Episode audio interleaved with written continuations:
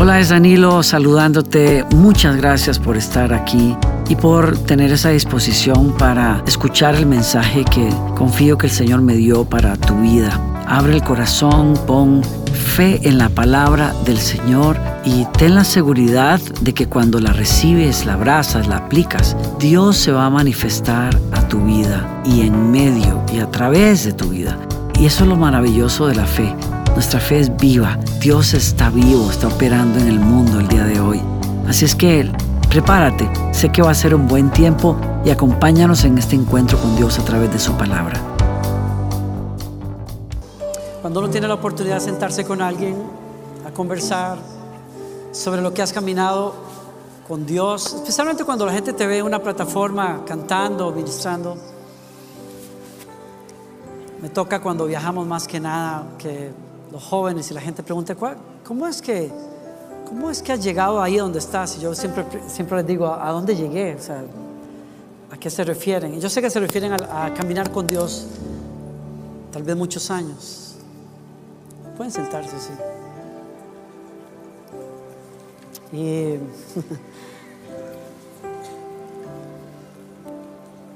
Y por, por, alguna razón las personas cuando lo ven a uno servir a Dios así, se imaginan cosas que son irreales, como que uno tiene una especie de, combinación, una, una ecuación emocional y espiritual muy especial que salió muy bien y que es diferente a los demás, pero no.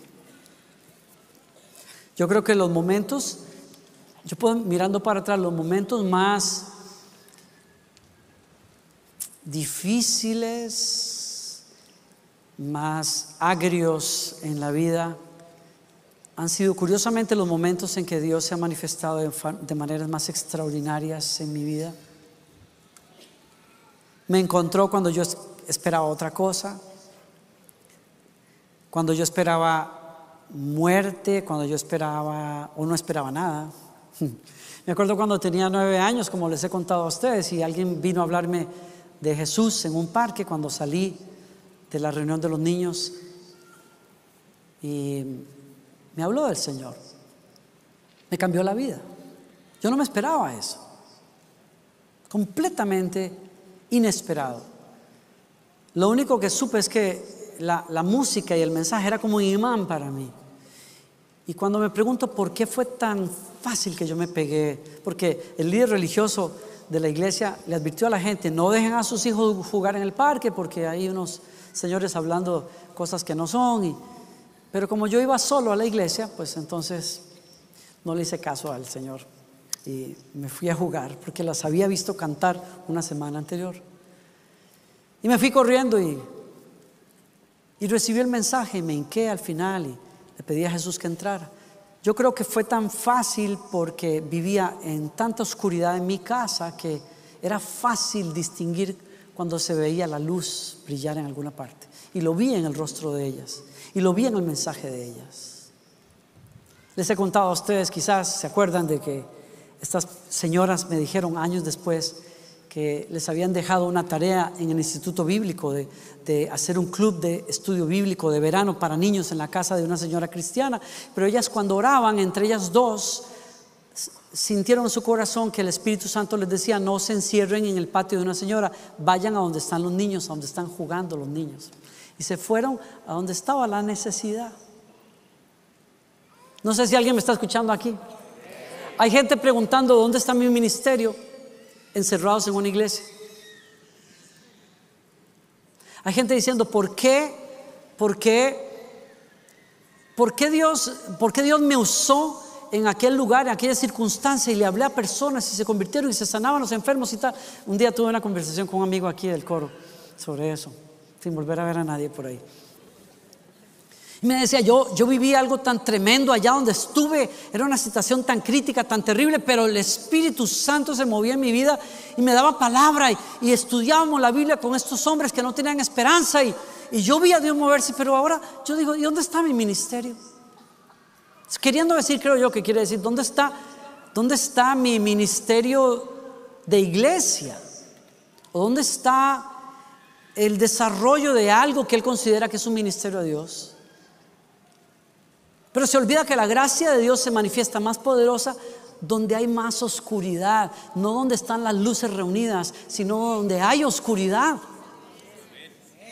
¿Alguien me sigue aquí? Hay gente que está orando diciendo al Señor, dame dones espirituales porque yo quiero ser usado por tu espíritu. Pero los dones espirituales no necesariamente funcionan donde hay personas que están bien, plenas, llenas, felices, adorando a Dios. Surgen sin que lo estés pensando mucho cuando estás delante de personas que están en situaciones críticas. Le hablo a algunos cristianos que saben de lo que estoy hablando acá. Esos, esos regalos que Dios le da a los hombres y mujeres cuando son llenos del Espíritu Santo, dar palabra, sin saber lo que pasa con esa persona y dar, dar en el clavo. Orar por enfermos, tener fe, dones de fe y de sanidades y de milagros, cosas de ese tipo. Claro que están funcionando aquí también, pero la necesidad más grande no está aquí. Benditos aquellos que van, aquellos que no se quedan cómodos, aquellos que dicen, yo voy a buscar también como Jesús lo hizo con nosotros, que fue a buscar y a salvar lo que se había perdido.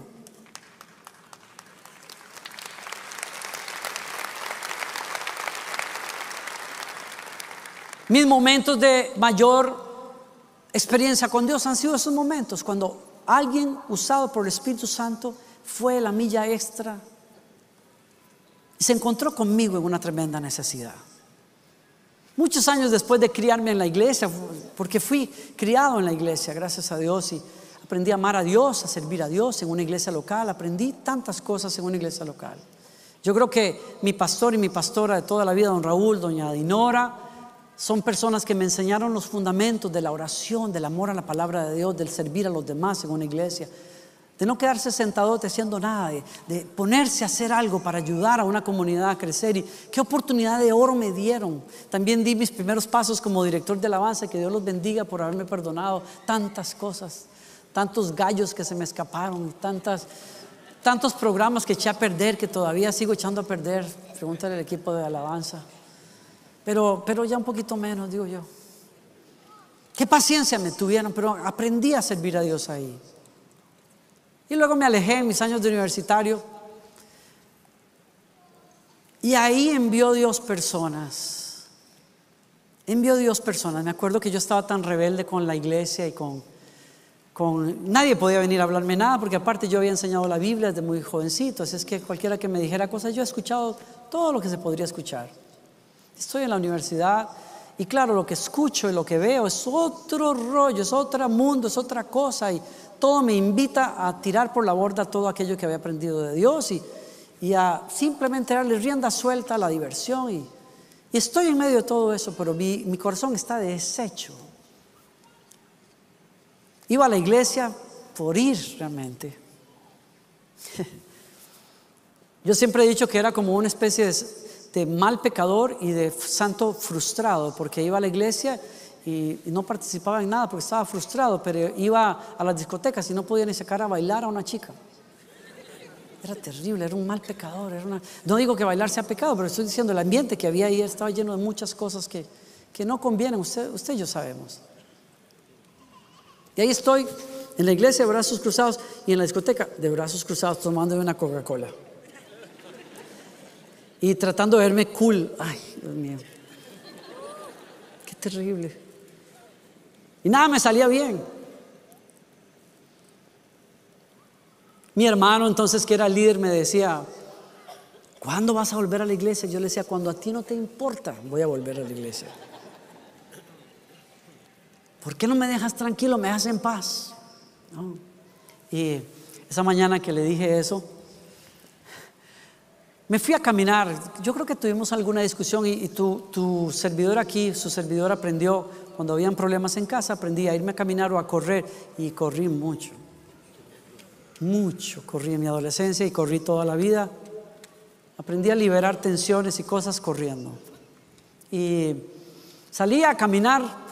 Me pasó una vez, me pasaba en la adolescencia, no sé si a los adolescentes les pasa eso, pero se, les ha metido a ustedes en la cabeza la idea, por ejemplo, alguna vez, yo creo que solo a mí fue, pero eh, ¿cómo se llamaba esa serie de televisión de era como el fugitivo se llamaba.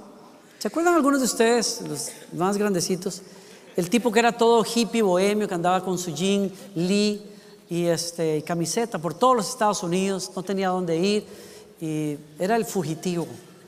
Entonces a mí me daba complejo de fugitivo. Cuando había problemas en mi casa, yo decía, yo sospecho que yo no soy de mi mamá y de mi papá. Yo sospecho que a mí me adoptaron y no me lo dijeron nunca. Por eso es que yo no me llevo con nadie aquí en esta casa. Yo sé que es así. Un día lo voy a descubrir. ¿Sabes qué? A mí nadie me va a extrañar aquí cuando me vaya. Y me iba caminando. Yo decía, yo voy a ir, salir del Valle Central, me voy a ir a Punta Arenas, voy a agarrar un, avión, un barco y me voy a ir quién sabe a dónde. Y, y no los voy a volver a ver jamás. Y me iba caminando por ahí. Yo iba decidido a que me iba a ir, porque no, estaba más yo pelado que, olvídate, era una cuestión, yo no tenía dinero para nada, y entonces me iba caminando con mis jeans y mi camiseta, mi chaqueta de cuero negro, sí, bien cool. Y me iba por ahí caminando y yo decía, no regreso porque no regreso. Qué terrible, ¿no? No habían celulares en, en, esos años. Entonces, ¿a dónde me iban a llamar? Yo, yo como a las dos horas o tres horas, yo decía, ay, sí, me estarán extrañando, no me estarán extrañando. ¿Por qué será que nadie, no sé, tal vez ver una noticia en la televisión, se perdió, adolescente, guapo, buena gente? Pero no, nada, nada, nada. Yo regresaba, cuando abortaba el plan, regresaba cuatro horas después y ahí estaba mi mamá cocinando y todo. Y me volteaba, ¿y qué? ¿Va a comer? Yo, yo, yo con cara así, no me extrañaste. O sea, ¿no se te ocurrió que yo podría perderme, que me hubiera ido, que me hubiera llevado a alguien?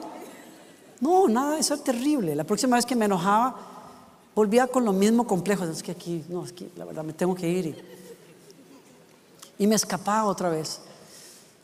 Y pasé por un residencial donde vivían unos amigos míos que eran consejeros en la iglesia. Pastor, bueno, Jimmy e Ilse Coleman, que los amaba con todo el corazón, pero bueno, eran una, una gente un poquito más natural en su fe, entonces no te abordaban con versículos y cosas cuando te veían como adolescente, sino que eran normales, ¿no? Entonces me sentí, sentí ganas de verlos y pasaba y la señora Ilse estaba planchando su ropa, tenían como cuatro o cinco hijos y tenían mucho trabajo. Siempre que yo llegaba les ayudaba con algo, a veces pintar un cuarto, a veces acomodar ropa, me gustaba estar con ellos. Tenía mucho tiempo no estar con ellos porque estaba apartado de las cosas de Dios, pero pasé por ahí y me senté a conversar y era inevitable que ellos pusieran música de alabanza, terminaban todos bailando por la sala, es una cuestión, bueno, pero gracias a Dios no me preguntaban por mí, cómo yo estaba, no me decían ve a la iglesia, nada, ellos normales, tranquilos. Y me dice Ilse, yo sé que no estás yendo a la iglesia, este día me dice, no, sé que no estás yendo a la iglesia, pero esta la mañana les dije que había dicho a mi hermano, váyase por un tubo, déjeme en paz, servir a Dios no sirve para nada. Y aquí estoy en la casa de ella y me dice, yo sé que no estás yendo a la iglesia, pero te puedo compartir algo que aprendí anoche que fui a una conferencia. Y yo, sí, usted sabe, pues, igual uno de jovencito que le dicen algo que uno no quiere escuchar, no, sí, whatever. Entonces se va y trae la Biblia y me dice, mira Danilo, ayer fui a esta conferencia y esta persona que habló abrió la Biblia en Malaquías y leyó este versículo que me parece tan tremendo. Ilse es una eterna enamorada de Dios. Esa mujer no puede hablar de Dios sin llorar. Eh, y cuando yo la veo que abre la Biblia y comienzan las lágrimas a bajar, le dije, ay Dios mío. Y dice, mira lo que dice Dios, yo nunca había leído algo así en la Biblia. Dice el Señor, Malaquías, tus palabras contra mí han sido violentas. Y yo,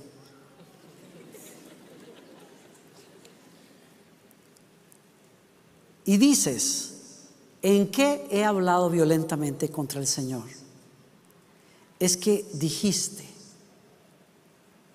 en vano se sirve a Dios. Y ahí sentí que me cayó el cielo encima. Porque los pecadores no solo pecan, sino que escapan con vida y no les pasa nada. ¿De qué vale buscar a Dios. Yo creo que para Ilse fue incómodo eso. Yo creo que Ilse se la jugó también porque dijo, este muchacho está tan duro que si yo le digo algo de la Biblia, se va a levantar y se va a ir. Pero se la jugó porque el amor es el río por donde corren los dones del Espíritu Santo.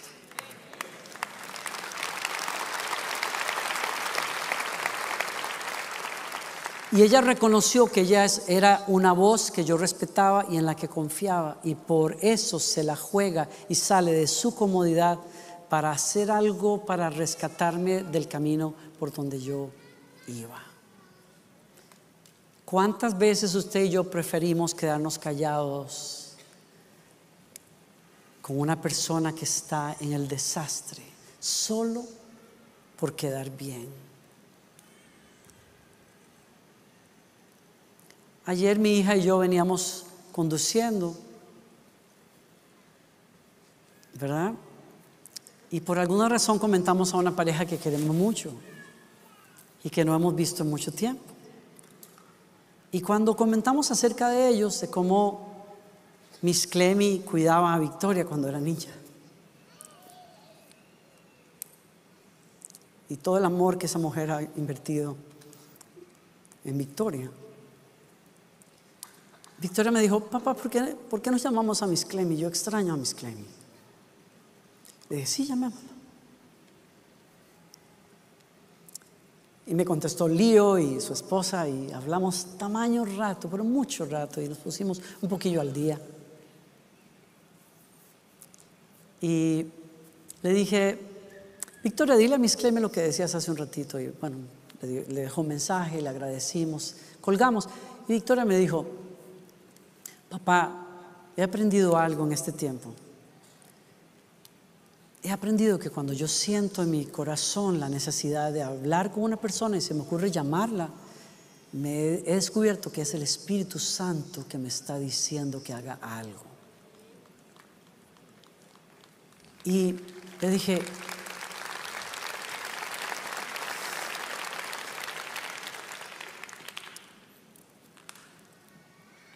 me conmueve pensar cómo el Espíritu Santo poco a poco les enseña a nuestros hijos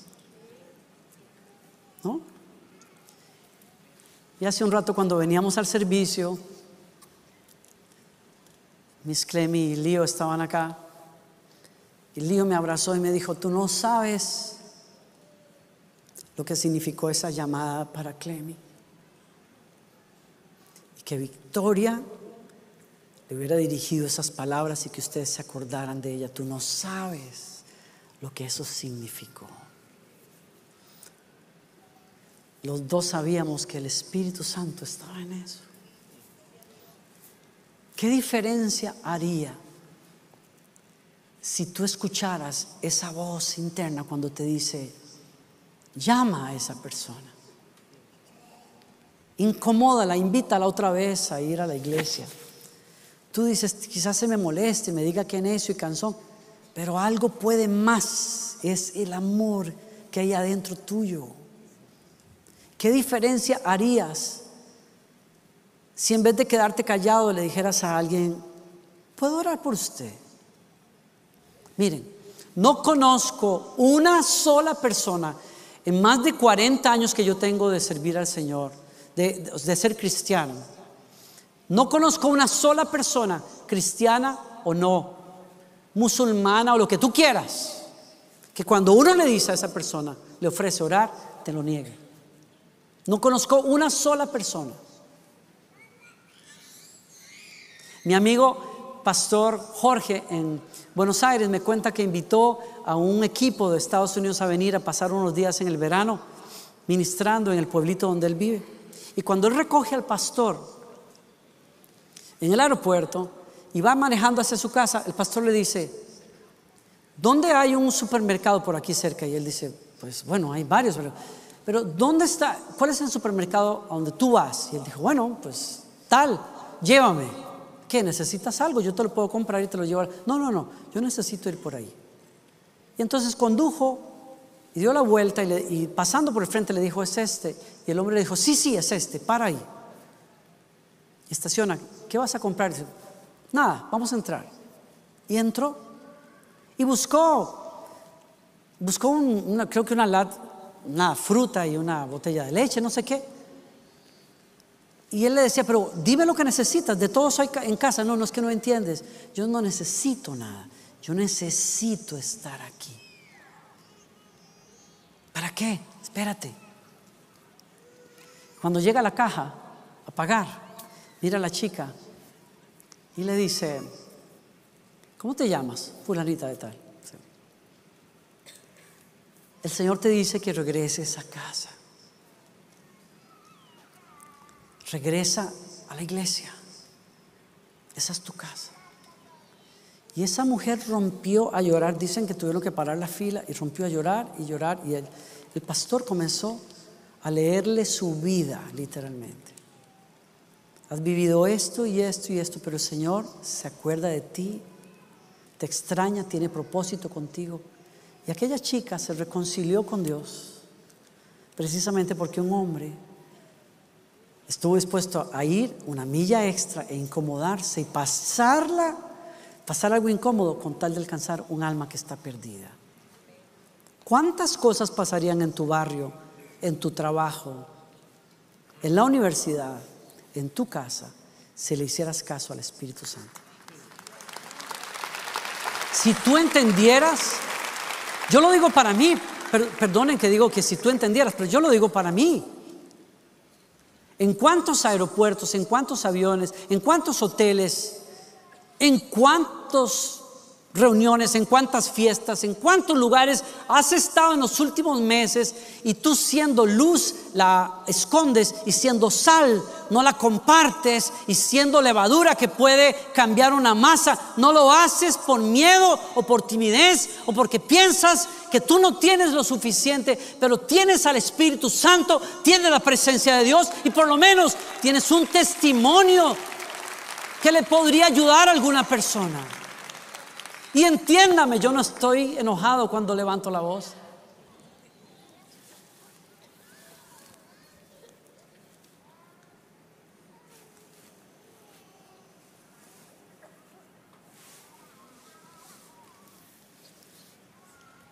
¿Cuántos de nosotros estamos aquí hoy, una vez más reunidos, celebrando la resurrección del Señor, la vida del Señor, buscando al Señor, adorando al Señor? Esperando escuchar un mensaje, una palabra que te ayude y estamos aquí para eso. Pero ¿cuántos de nosotros nos hemos quedado encerrados allí? Sin entender que estamos aquí para celebrar a Dios. Pero lo más importante sucede cuando salimos por las puertas de este lugar para ser testigos de nuestro Señor Jesucristo, porque hay un mundo entero que todavía no tiene esperanza. Y mientras usted y yo estamos preguntando, ¿cuál será mi ministerio aquí? El Espíritu Santo está diciendo, si me preguntaras allá afuera, yo te enseñaría dónde está tu ministerio, porque está en la calle, en la esquina, en el taller, en la universidad, en donde quiera. Hay amigos nuestros que nos cuentan en estos meses, en estos días, la experiencia que fue para sus hijos entrar en una universidad, en un, en un recinto tan secular, tan humanista, tan alejado de todo lo que es Dios, que dijeron, Señor, ¿qué va a pasar con nuestra hija? Pero ella que ama al Señor, no más llegando a la universidad, comenzó a buscar en, en, panfletos y en boletines hasta que encontró un grupo de oración y se reunió con un solo chico. Era el único que había comenzado esa reunión de oración y nadie llegaba, pero ella fue la segunda y entre los dos comenzaron a orar por la universidad y el grupo comenzó a crecer de 10, de 20, de 40. Comenzaron a orar todas las semanas por un avivamiento en esa universidad, porque donde tú estés, ahí está tu ministerio. No los oigo aquí. ¿Alguien está escuchando al Espíritu Santo? Donde tú estés está tu ministerio.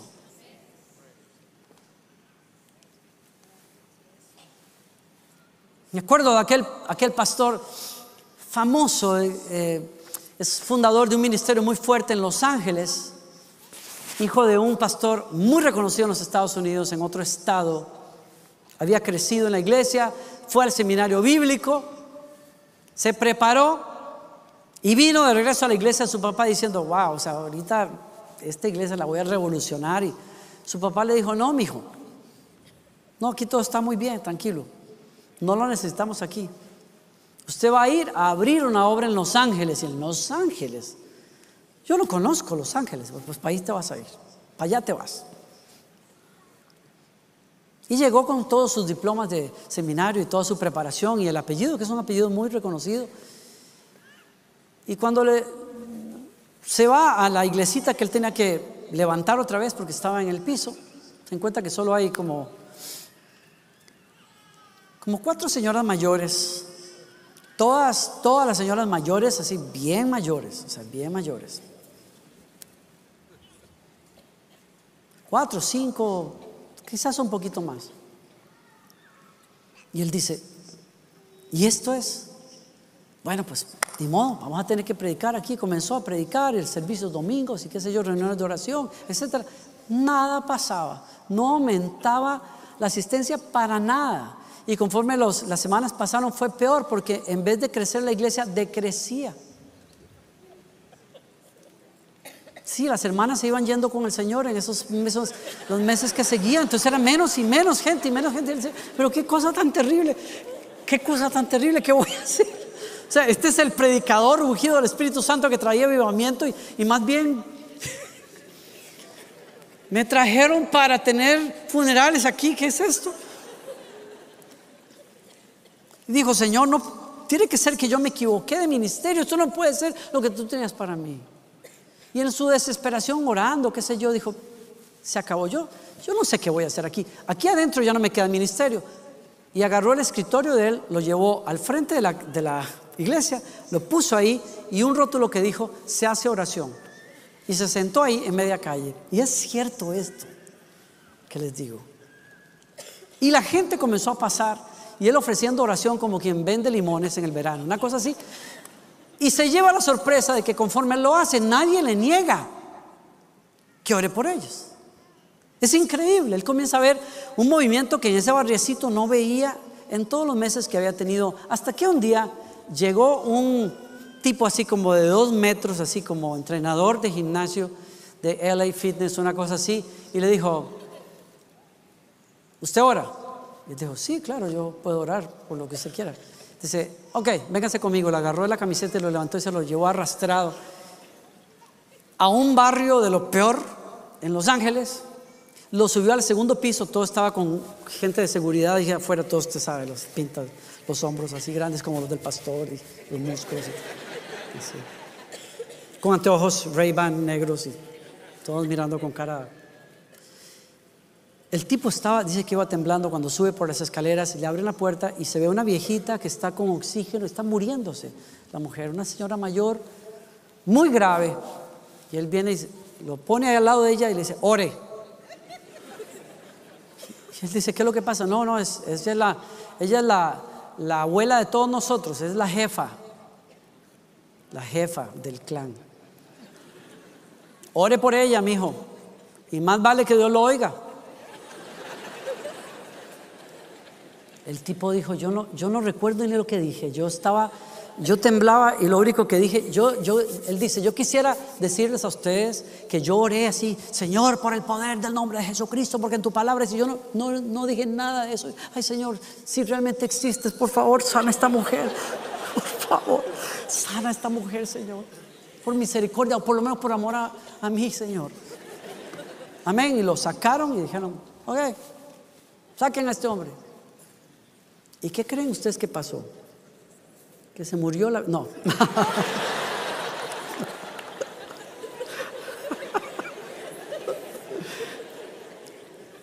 que se sana la mujer. Se sana la mujer. Y él dice, claro, tú, estás viendo el cuadro, estás viendo el cuadro que es un, es un típico ministro que está soñando con con cruzadas evangelísticas y el predicador, usted sabe, el predicador y el evangelista de las naciones con la Biblia abierta en el panfleto. Una cosa, pero nada de eso pasó. Está frustrado el tipo y Dios tiene unos planes muy distintos y a donde lo lleva es a sanar a la jefa de las pandillas más bravas de Los Ángeles, la abuela de todos esos. Y eso lo sabe él cuando lo traen de regreso y la abuela le dice, gracias por esa oración que usted hizo. ¿A qué iglesia va usted? Le digo, a la iglesia que está en la esquina tal vez. Yo voy para su, iglesia, quiero ir el domingo a su iglesia. Y dice, bueno, pues y les dice a todos los matones que estaban ahí, y todos ustedes van conmigo. Todos van para la iglesia. El que no quiere ir a la iglesia, ya ustedes saben cómo es la cosa. Los llevo a dar un paseo. Y el día siguiente o el domingo siguiente estaban todos los matones y todos los que están abajo de los matones que no cabían en la iglesia. Y cuando este hombre se vino a dar cuenta, uno por uno comenzaron a entregar sus vidas a Jesucristo y a dejar la violencia.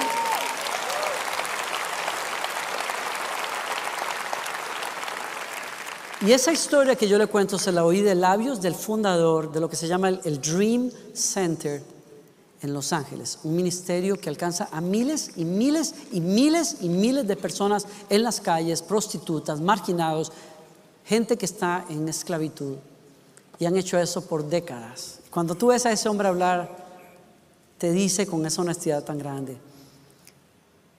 A veces estamos equivocados preguntando qué quiere Dios de mí cuando el llamado está a la vuelta de la esquina. Si solo abres la boca y te atreves a decirle a alguien lo que Cristo hizo por ti. Yo te quiero rogar.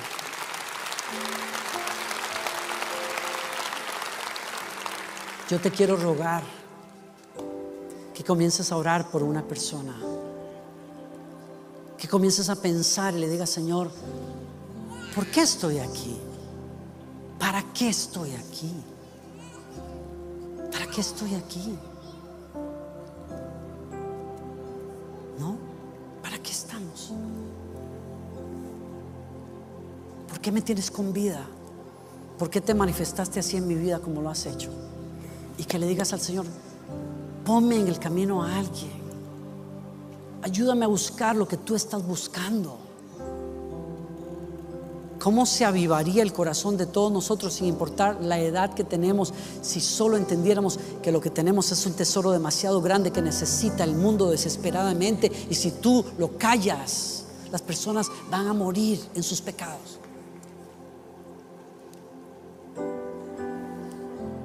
Te ruego en el nombre del Señor. Para mí, la pandemia fue una calibrada de corazón predicar en este salón, en este auditorio completamente vacío, hablando en una cámara, fue un chequeo de corazón que me hizo forzar a bajar de aquí muchas veces y decir, yo esto no lo puedo hacer, yo voy a tener que dedicarme a otra cosa, yo no sirvo para esto. Y me hizo preguntarme ese día, ¿por qué hago lo que hago? ¿Por qué lo hago? Me vino una respuesta superficial para llenar este edificio es para llenar este edificio. No. Porque si yo peleo y oro y predico para llenar este edificio, quiere decir que verlo lleno sería éxito, pero Dios me dijo, ¿es éxito llenar edificios? No. No hay edificio suficientemente grande. Entonces, ¿de qué se trata que yo esté aquí? Se trata de que predique a Jesucristo para que haya personas que reciben el mensaje y se vuelvan seguidores de Él, como yo lo fui también desde los nueve años, y ellos le hablen a otros para que cambien la vida de otras personas también. ¿Alguien me sigue acá? Tú puedes. A veces hemos conversado con nuestros líderes acá sobre la importancia de que todos ustedes estén en un grupo pequeño, en una casa. Tenemos grupos de estudio bíblico y oración en todas partes de la ciudad e insistimos muchas veces, especialmente cuando hablo con alguien nuevo y, me dicen, me encanta acá, pero es muy grande, uno se pierde. Sí, pero hay grupos pequeños. Y, alguien me preguntó, ¿para qué son los grupos pequeños? bueno, para hacer una iglesia grande, más pequeña. Y el Espíritu Santo me dijo el otro día, ¿en serio? Entonces, si ese es tu propósito para tener grupos pequeños, quiere decir que el grupo pequeño gira alrededor de que las personas todas estén juntitas y estén contentas y nos queremos mucho. Vamos a tomar café juntos, vamos a celebrar los cumpleaños juntos. Estoy ahí para que me cuiden, para que pregunten por mí, para que si me pasa algo, entonces me llamen por teléfono y si no me llaman, me voy a otro grupo. mi punto es, cuando uno hace cosas tan buenas como grupos en casa, con la visión equivocada, lo que produce es cosas equivocadas en las personas, porque las personas comienzan a ir centrados en ellos mismos para que me mimen, para que me cuiden, para que me celebren, para que me ayuden, cuando no estamos ahí para eso. estamos ahí para hacer a otras personas seguidores de Jesucristo también. Perdemos el norte. Entonces cuando en mi grupo no me atienden y no me llaman, vuelvo a decir, y no me dan oportunidad y en la iglesia voy, pero nadie me pide que haga esto, que haga aquello. Estoy, estoy en un cristianismo equivocado que gira alrededor de lo que yo creo que soy capaz de hacer cuando estamos aquí, simplemente para conectarnos con Dios y llenarnos del poder del Espíritu Santo para salir de aquí a hacer una diferencia. No los oigo aquí, pero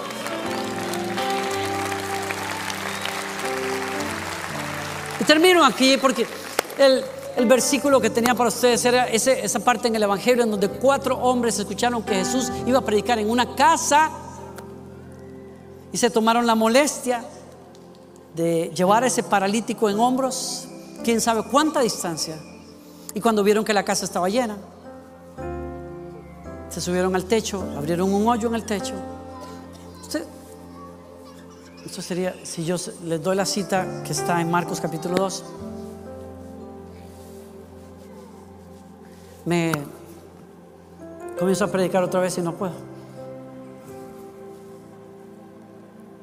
Se tomaron toda la molestia, se sudaron la chaqueta, se subieron al techo, buscaron serrucho o no sé qué, rompieron ese techo, se la jugaron que los demandara, porque si eso hubiera pasado en Estados Unidos, de seguro los dueños de la casa lo demandan. A, sabes que aquí la gente demanda por todo.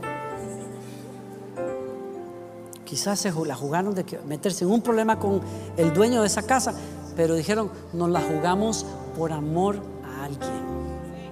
Y cuando bajaron a ese tipo por, dice la escritura, cuando Jesús vio la fe de ellos, hay veces que las personas no pueden ver lo que necesitan y necesitan verdaderos amigos que ya vieron lo que hay que ver, a los que se les abrieron los ojos primero y pueden empujar a esas personas.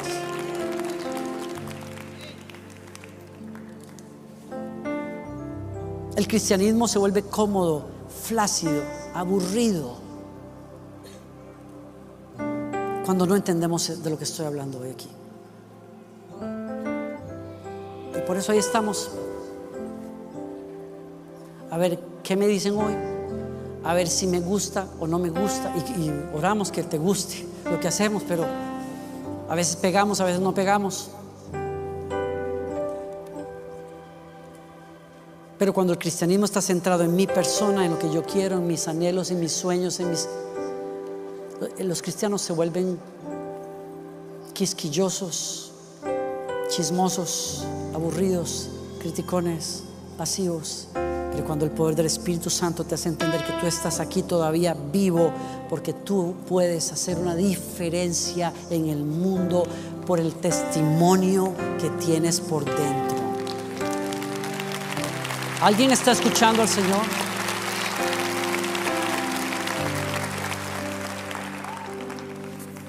Cuando Jesús vio la fe de ellos, le dijo al hombre, levántate, toma tu lecho y vete a tu casa. Y la vida de ese hombre fue cambiada para siempre.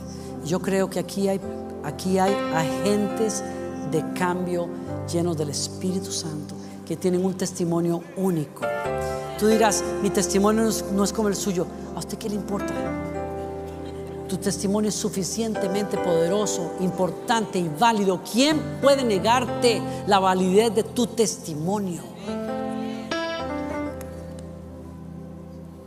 Habrá alguien que le dice a Dios, aquí estoy esta tarde.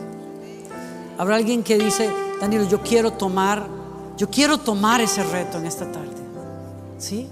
Habrá alguien que dice, yo quiero salir de esta pasividad. Te aseguro que si tú le das un paso a Dios hacia adelante y te ofreces a Dios, tu, estilo, tu vida, tu experiencia de cristianismo va a cambiar radicalmente y de paso cientos de personas quizás sean cambiados por el poder de Dios. Pero yo te llamo a salir de la comodidad y a pensar en alguien más que tú, alguien más allá de tu nariz y de la mía. ¿Alguien le dice que sí a Dios? Póngase de pie conmigo. Yo le dije hace unos años al Señor, le dije al Señor hace unos años, no sé si sabes dónde te están metiendo cuando me llamas a mí para hacer algo. Pero yo te digo que sí. Y no soy el mejor que hay, pero aquí estoy. No soy el que mejor canta, no soy el que mejor predico, pero aquí estoy. Y úsame. Voy a hacer mi parte, voy a tratar de mejorar lo que tengo que hacer, pero a fin de cuentas, esto es lo que soy. Y le dije al Señor, yo quiero, Señor, que los años que tú me des, yo los gaste en mi vida, gaste mi vida para servirle a tu reino y para que otras personas conozcan del Señor. En una conversación muy personal con el Señor esta semana y por eso le estoy hablando esto. El Señor me dijo, ¿de qué se trata que estés ahí? ¿De qué realmente se trata?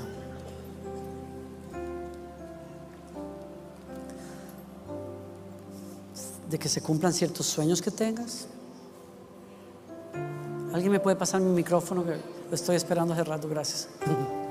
Estaba haciendo señas, gracias, mi Dani. ¿Pueden pasar? Ya terminamos. Yo sé que me tomé demasiado tiempo ya. No sé qué hora es. Sí, tengo que terminar. ¿Qué hora es? Usted dirá, no, pastor, lo que siempre tarda usted mucho. Ya voy a terminar.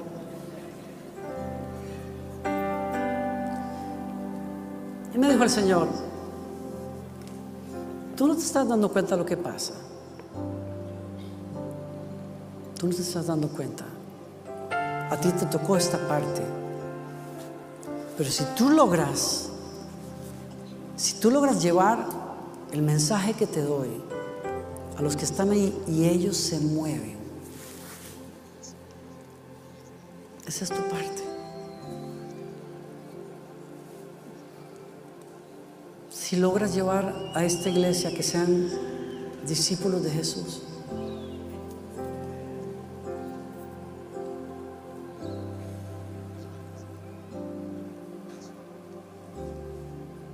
No sé cómo poner en palabras lo que quiero decirles, pero es el mejor intento.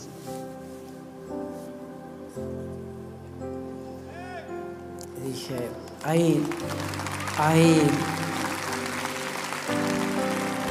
hay ciertos, hay ciertos sueños, ideas que uno tiene del ministerio, los que han servido a Dios tantos años, nos, nos damos cuenta que cuando a la vuelta de muchos años, la idea que Dios tenía era un poquito distinta uno pensaba, yo digo,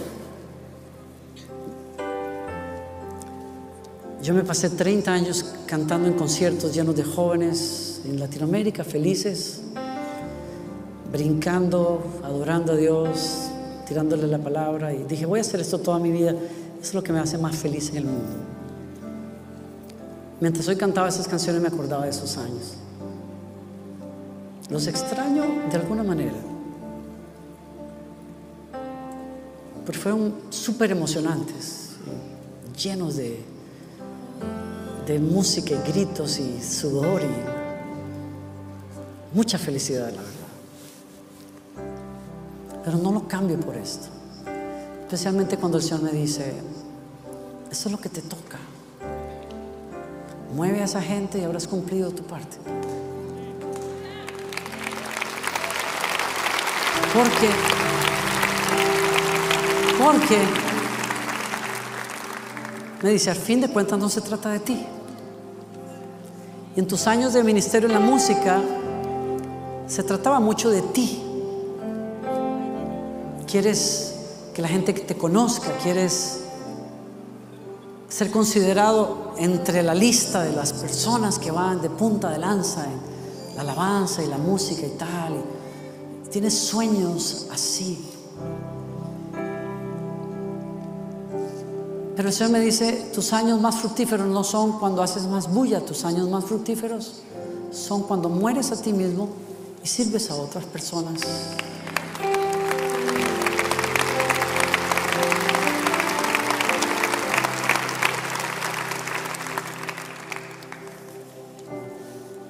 Y eso nos ha tocado, eso nos toca. Morir a nosotros para que otros vivan.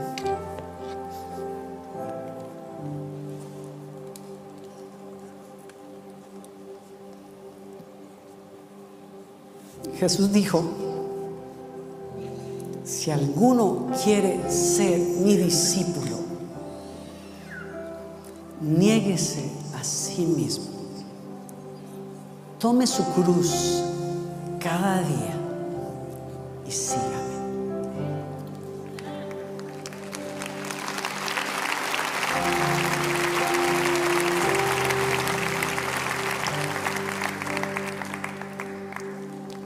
Sigue con tus rollos y tus cosas si quieres, y tus sueños. Pero hay un sueño que Dios tiene y sigue preguntando. ¿Quién deja de perseguir sus sueños y abraza el mío? Y el mío es que el cielo esté lleno un día.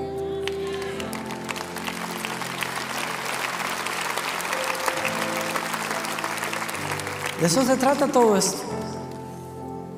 ¿Mm? De eso se trata. La gente necesita a Jesús. Y Jesús dijo, vayan y hagan discípulos, bautizándolos en el nombre del Padre, del Hijo, del Espíritu Santo y enseñándoles que guarden todas las cosas que yo les he enseñado a ustedes y yo estaré con ustedes todos los días hasta el fin.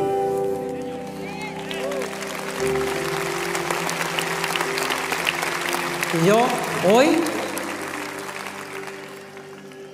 hoy delante del Señor y delante de ustedes, vuelvo a comprometerme con eso.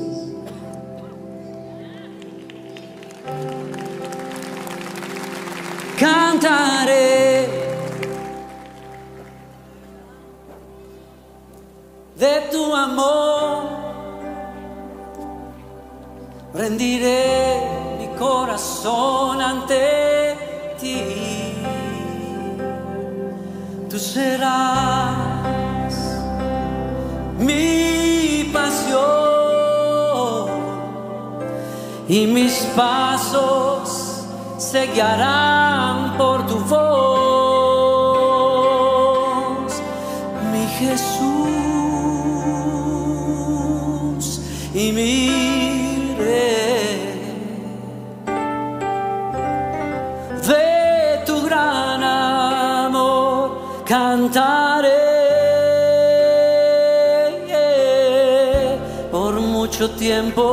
busqué una razón de vivir. Y en medio débil preguntas, tu amor me respondió. Ahora veo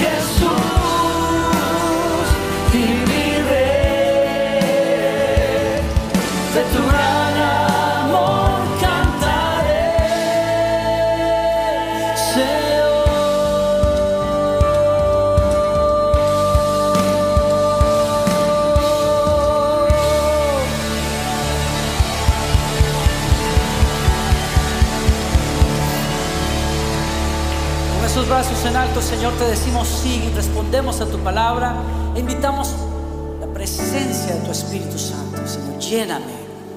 Lléname para ser tu testigo, Señor. Lléname para hablar, lléname para orar, lléname por creer, por sanidades y milagros que tú quieres hacer para hacer presente tu amor en la vida de muchos que te necesitan, Señor. Y gracias por esta iglesia. Yo creo que es una buena tierra, Señor, y tu palabra va a dar fruto en abundancia aquí. Antes de que nos vayamos, si no le has rendido tu corazón a Jesús, como yo lo hice a los nueve años, te quiero invitar a que hagas esta oración. Alguien me guió para entregarme a Él. ¿Quieres hacerlo? ¿Quieres rendirle el control de tu vida a Jesucristo para que perdone tus pecados, te dé una nueva vida como Él promete? Si quieres hacer esa oración, levanta las manos lo más alto, que puedas y dile conmigo, Señor Jesucristo, me rindo a ti, me rindo a tu amor. Creo, creo en tu amor, Señor. Creo en esa muerte por mí en la cruz.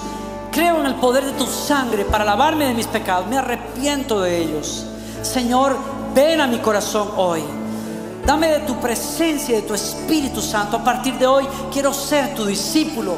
Quiero seguirte por el resto de mi vida, Señor. Gracias por escucharme, por recibirme, por aceptarme. Mírame aquí al frente. Si hiciste esa oración, Jesucristo entró en tu corazón hoy. Él dice, si alguien está en Cristo, nueva creación es, las cosas viejas pasan, he aquí todas son hechas nuevas. Esto fue un borrón y cuenta nueva. Tu corazón está limpio por la sangre de Cristo.